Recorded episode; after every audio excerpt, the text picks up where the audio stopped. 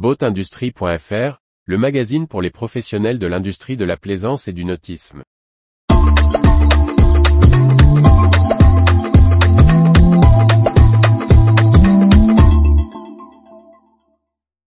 BRP ouvre un centre de design en France pour des produits plus européens.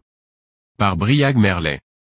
Le groupe BRP a inauguré son premier centre de design en Europe, à Sofia Antipolis, dans les Alpes-Maritimes. Denis Lapointe, chef du design du groupe spécialiste des loisirs de plein air, et du nautisme, nous explique le choix de cette implantation. Le groupe canadien BRP a inauguré le 11 avril 2023 son centre de design et d'innovation de Sofia Antipolis, dans les Alpes-Maritimes. Installé sur le technopôle méditerranéen, il s'agit du premier centre de design du groupe en Europe. La structure, qui emploie 12 salariés, designers industriels, digitaux, modeleurs, vient en complément de deux studios de design, l'un au Canada et l'autre en Floride aux États-Unis. Denis Lapointe, chef de la direction du design de BRP, fixe la feuille de route de cette nouvelle équipe.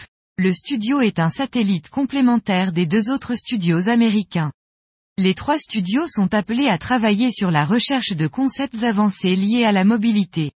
Avec cet emplacement proche de la mer, ils pourront être amenés à travailler sur les aspects marins et les produits utilisés sur la zone, comme Sidou, Manitou et les autres marques. À Sofia, nous avons la mer et la montagne, toutes les références à nos playgrounds, mais aussi dans la technopole des groupes de recherche sur les technologies durables. Le studio de BRP a également rencontré les équipes de Port Vauban à Antibes, pour se nourrir du projet baptisé Smart Port, qui souhaite pousser l'innovation maritime sur le secteur. Le groupe canadien BRP pâtit parfois de son image et de sa forte identité canadienne.